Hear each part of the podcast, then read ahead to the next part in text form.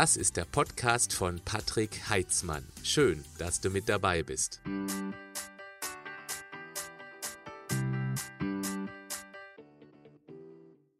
Von Cholesterin hat jeder schon einmal gehört und ein erhöhter Wert wird in der Gesellschaft meist negativ bewertet. Aber ist diese fettähnliche Substanz wirklich so schädlich wie ihr Ruf? Viele Menschen bringen Cholesterin sofort mit Arteriosklerose oder vielleicht sogar einem Herzinfarkt in Verbindung. Ist das richtig oder schlicht Unwissenheit? Lass uns mal schauen, warum Cholesterin überlebenswichtig ist und dass fast alle ein ganz anderes Problem kaum beachten. Wusstest du, dass jede Zelle unseres Körpers Cholesterin benötigt? Dass Vitamin D nur mit Hilfe des Sonnenlichts und Cholesterin hergestellt werden kann? Dass auch viele Hormone wie zum Beispiel die Östrogene, das Testosteron und auch unser wichtigstes Stresshormon Cortisol Cholesterin als Grundbausubstanz benötigt? Es ist deshalb ein elementarer Baustein für eine gute Gesundheit. Es ist so wichtig, dass unser Organismus den größten Teil in der Leber selbst herstellt, vorausgesetzt, es kommen nicht größere Mengen von außen über die Nahrung. Und genau hier ist schon eine ganz wichtige Botschaft. Kommt wenig bis moderat von außen, reguliert er die eigene Produktion hoch und umgekehrt. Damit dieses komplexe Thema besser zu verstehen ist, lass mich das Ganze stark vereinfachen und in Bildern sprechen. Wenn du mich schon länger beobachtest, dann weißt du sicher, dass in meiner Bilderwelt dein Körper eine Stadt ist, die von 70 Billionen Einwohnern bewohnt wird. Sie leben in Zellhäuschen und die Mauern dieser unzähligen Zellhäuschen gehen eben auch hin und wieder mal kaputt, müssen dann repariert werden. Dazu braucht es Cholesterin. Das muss aber erst einmal dorthin transportiert werden. Cholesterin ist eine fettähnliche und somit nicht wasserlösliche Substanz. Würde es so im Blut herumschwimmen, läge es oben auf, genauso wie Öl auf Wasser schwimmt. Es muss also verpackt und zu den renovierungsbedürftigen Zellhäuschen transportiert werden. Den Cholesterintransport übernimmt ein Unternehmen, das sich Low Density Lipoprotein nennt, abgekürzt LDL. Es soll das böse Cholesterin sein, was so nicht stimmt. Ohne diese Anlieferungsfirma würden unsere Zellhäuschen bald völlig verfallen, kaputt gehen. Aber viele bezeichnen es unwissend als das liederliche Cholesterin, LDL. Dann gibt es eine weitere Lieferfirma. Sie heißt High Density Lipoprotein oder kurz HDL. Dieses HDL-Transportunternehmen sorgt dafür, dass die durch das LDL-Unternehmen angelieferten, dann aber übrig gebliebenen, also nicht beanspruchten Cholesterin-Baumaterialien wieder abtransportiert, in die Leber zurücktransportiert wird. Das Zellhäuschen also vom zu viel an Baumaterial freigeräumt wird. Es wird umgangssprachlich als das gute Cholesterin bezeichnet. Dann steht HDL für Hab dich lieb zum besser merken. Und jetzt aufpassen, wenn deutlich mehr LDL-Transporter Cholesterinbaustoffe anliefern, aber kaum HDL-Abtransporter zur Verfügung stehen, dann steht die Baustelle voll mit diesem Baumaterial. Wenn dann weiter neue LDL-Transporter ankommen, dann aber das ganze Zeug an der Baustelle herumstehen sehen, dann laden die erst gar nicht ab. Die bleiben einfach stehen. Und wenn es eben dann länger dauert, dann beginnen diese nicht abgeladenen LDL-Cholesterintransporter langsam an zu rosten. Nennt sich dann oxidiertes LDL-Cholesterin. Und das ist richtig schlecht für deine Gesundheit. Dazu gleich mehr. Du hast verstanden. Es ist wichtig, dass diese beiden Transportunternehmen gut aufeinander abgestimmt sind. Das Verhältnis des LDL-Zulieferanten zum HDL-Abholer sollte 3 zu 1 nicht übersteigen. 4 zu 1, 5 zu 1 dann stehen sozusagen zu viele beladene LKWs an der Baustelle herum und ein paar dieser Transporter rosten dann eben ja langsam vor sich hin. Also LDL zu HDL nicht über 3 zu 1 als Orientierung, weil dann immer genügend HDL Abholer unterwegs sind, um eben das Cholesterin wieder abzutransportieren. Okay, bis hierhin erkennst du sicher, Cholesterin und deren LDL oder HDL-Transporter sind nicht böse, sondern ganz klar überlebenswichtig. Jetzt möchte ich mit dir etwas tiefer einsteigen und dir erklären, wann Cholesterin problematisch wird. Nehmen wir mal die typische Falschaussage, die überall zu finden ist. Cholesterin macht Herzinfarkt oder Schlaganfall. Was passiert denn da eigentlich? Verstopft Cholesterin die Gefäße? Die Antwort? Haha, äh, jein. Denn zuerst, also vor dem Cholesterinproblem, steht ein anderes. Wer einen miesen Lebensstil hat, sorgt für sogenannte stille Entzündungen. Das sind sozusagen ständige kleine Schwelbrände überall in der Stadt. Und die zerstören ganz langsam unser Gewebe. Wusstest du, dass die Gesamtlänge unserer Blutgefäße ca. 100.000 Kilometer beträgt? Das sind die Straßen unserer Stadt. Die großen Gefäße wie die Aorta sind die Autobahnen. Die winzigen sogenannten Kapillaren ganz am Ende der Straßen, das sind die Sackgassen. Diese ständigen Schwelbrände, die tun nicht weh. Wir merken sie nicht wirklich. Klar, die Leistungsfähigkeit, die geht immer mehr den Bach runter. Wir sind häufiger kränklich, haben Kopfschmerzen, es zwickt hier und da ein bisschen mehr. Gesundheitlich läuft alles nicht mehr so rund wie noch in jungen Jahren. Schmerzen haben wir lange Zeit keine.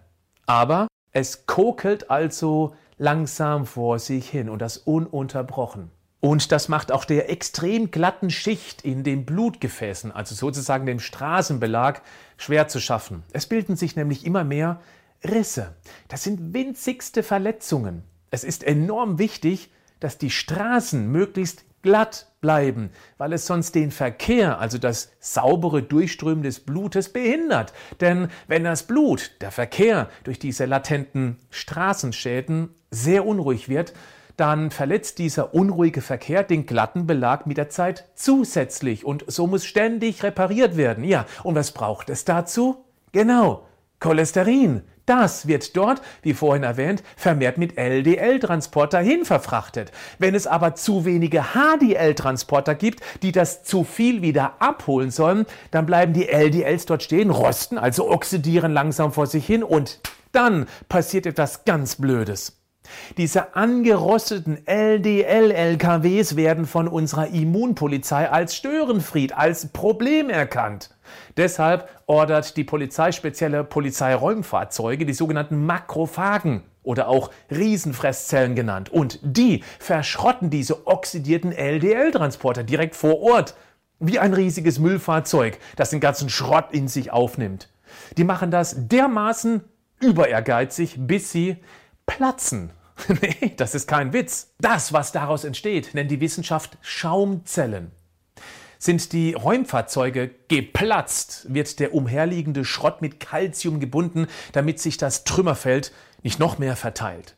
Genau dann entstehen die problematischen Verhärtungen am Gewebe, die Verkalkungen, die sogenannten Plaques. Und wenn das eben an oder direkt unter den ehemals spiegelglatten Blutgefäß Straßen passiert, wird die Straße an dieser Stelle immer dicker, holpriger und brüchiger, was immer wieder Reparaturmaßnahmen erfordert. Der Verkehr, also der Blutstrom, wird dort immer unruhiger.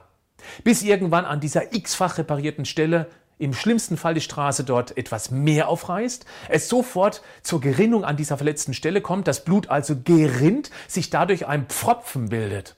Der kann dann in Herzkranz oder Hirngefäße wandern, dort irgendwann in den immer enger werdenden Straßen stecken bleiben, somit den Verkehrsweg komplett blockieren. Blockade, Stau, Sauerstofftransporter, also rote Blutkörperchen, können das dahinterliegende Gewebe mit lebenswichtigem Sauerstoff dann nicht mehr versorgen. Das Gewebe erstickt, es stirbt ab. Und wenn das am Herz oder an bestimmten Stellen im Gehirn passiert, dann bleibt das Herz stehen oder wichtige Funktionsbereiche im Gehirn schalten sich aus. Oft ist dann Feierabend. Es ist die häufigste Todesursache in den Industrienationen. Erkenne jetzt bitte Folgendes. Es war nicht das Cholesterin. Es war oxidiertes Cholesterin.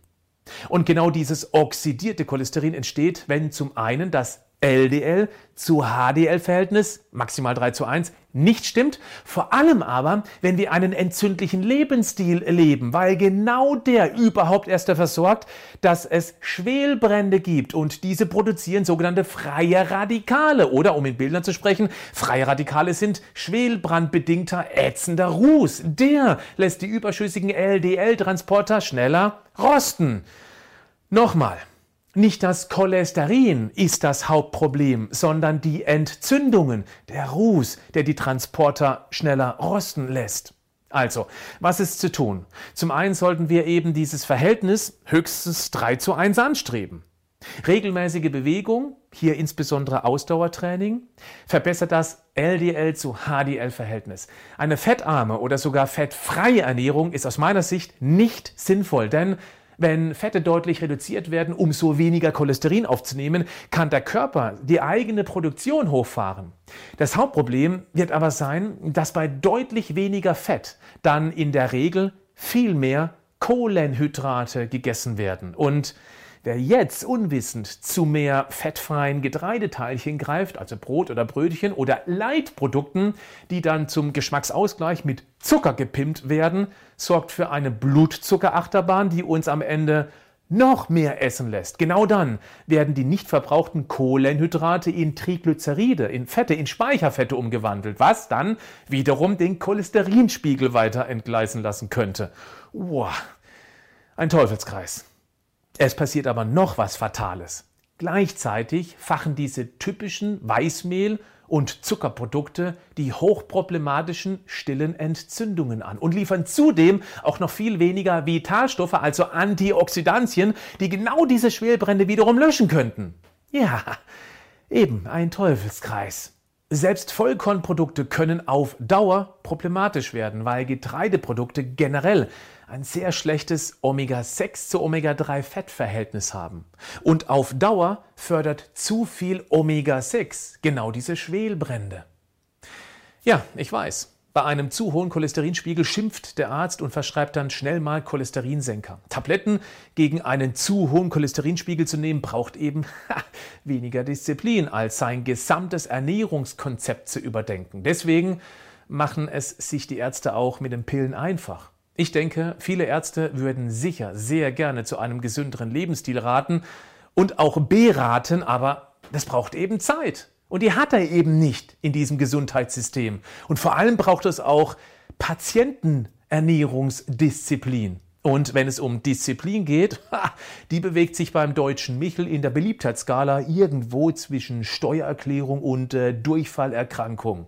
Du schaust dieses Video an. Dich kann ich damit nicht meinen, weil du offensichtlich nach Lösungen suchst und eben keine Pillen, sogenannte Statine, schlucken möchtest, die übrigens auf Dauer sehr unangenehme Nebenwirkungen haben können.